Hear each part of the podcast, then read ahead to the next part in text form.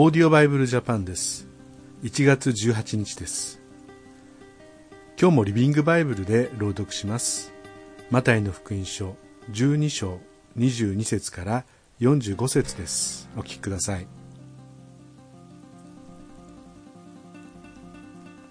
その時悪霊に取りつかれて目も見えず口も聞けない人が連れてこられたのでイエスは彼の目を開け口も聞けるようになさいました。これを見た人々は驚きやっぱりこの人がメシア救い主ではないだろうかと言い合いました。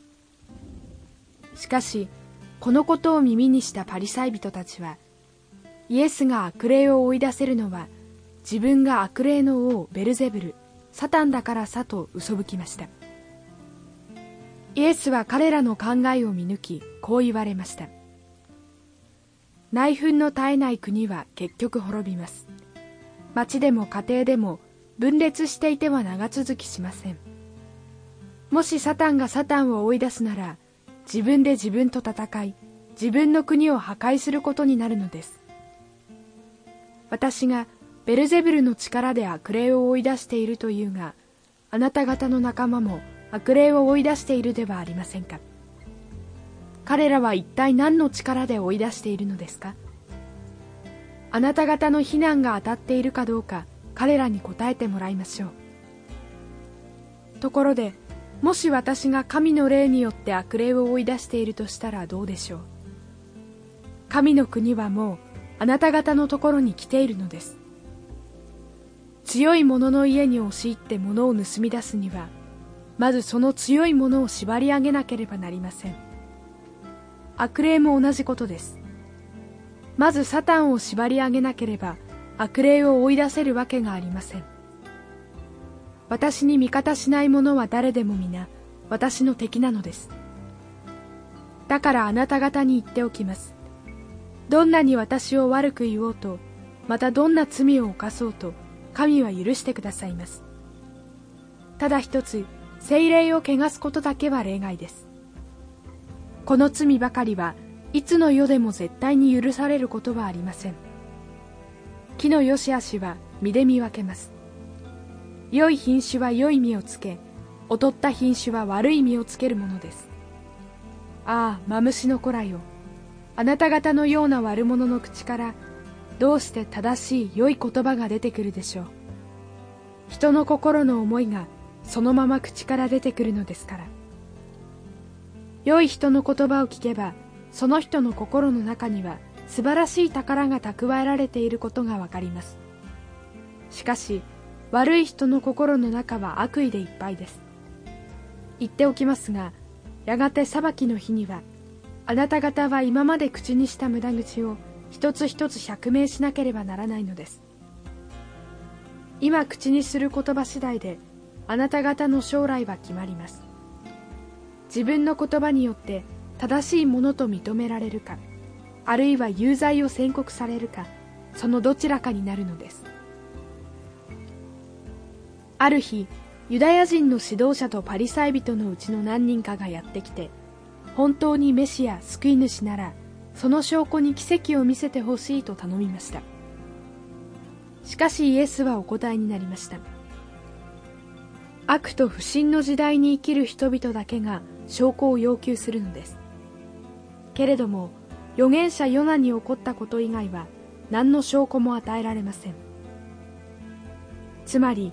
ヨナが3日3晩大きな魚の腹の中で過ごしたようにメシアの私も3日3晩地の中で過ごすからです。裁きの日にはあのニネベの人々があなた方を厳しく罰する側に立つでしょう。ニネベの人々はヨナの教えを聞いてそれまでの堕落した生活を悔い改め神に立ち返ったからです。ところが今ここにヨナとは比べ物にならないほど偉大なものが立っているのにあなた方はその人を信じようとしません。シェバの女王でさえあなた方を厳しく罰する側に回るでしょう。彼女はソロモンから知恵の言葉を聞こうとあれほど遠い国から旅してくることも厭わなかったからです。ここにそのソロモンよりもっと偉大なものがいるのにあなた方は信じようとしません。この邪悪な時代に生きる人たちはちょうど悪霊に取りつかれた人のようです。せっかくその人から悪霊が出て行ってもしばらくの間悪霊は別の住処を求めて荒野をあちこち歩き回るだけです。結局適当な場所が見つからないので元の家に帰ろうと帰ってみるとその人の心はきれいに片付けてありしかも空っぽです。そこで閉めたとばかりもっとたちの悪い七つの霊を連れ込んで住み着いてしまうというわけです。こうなるとその人の状態は以前よりはるかに悲惨なものとなります。イエスが人々のひしめき合う家の中で話しておられた時母と弟たちがやってきました。イエスと話がしたかったからです誰かが先生お母様と弟さんたちがお見えですよと知らせるとイエスはみんなを見回して私の母や兄弟とは一体誰のことですかと言われましたそして弟子たちを指さし、ご覧なさい。この人たちこそ私の母であり兄弟です。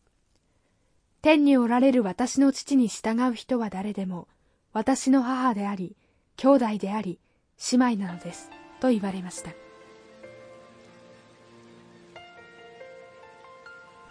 私は、まあ、クリスチャンになって結構すぐに、もう洗礼を受けて1年も経たないうちに進学校入っちゃったんですね。まあ、ですから、まあ、特別聴講生みたいな扱いで入れてくれたんですけども、まあ、この箇所を見たときに、精霊を汚す罪、自分は大丈夫だろうか、そんなことでも恥ずかしくて聞けないということで、個人的に校長先生に聞きに行きました。まあ、そしたら、あそんな風に考える人は大丈夫なんだよと教えてくれました。つまり、いつも神様、私は大丈夫ですか？と問いかけるような心を開いている人は全く問題がないんですね。つまり、神様を拒否する。そうした不信仰が結局は許されない罪ということです。信仰によって救われるという原則から決して外れているものではありません。私たちも今日も聖霊様に心を開いて、えー、悪いところを見つけていただき、父親によって許していただいて、新たな歩みをしていきたいと思います。それではまた明日お会いしましょう。さようなら。このオーディオバイブルジャパンは、アメリカのデイリーオーディオバイブルの協力により、メッセージ小暮達也、ディレクターティム・ジョンソンでお送りしました。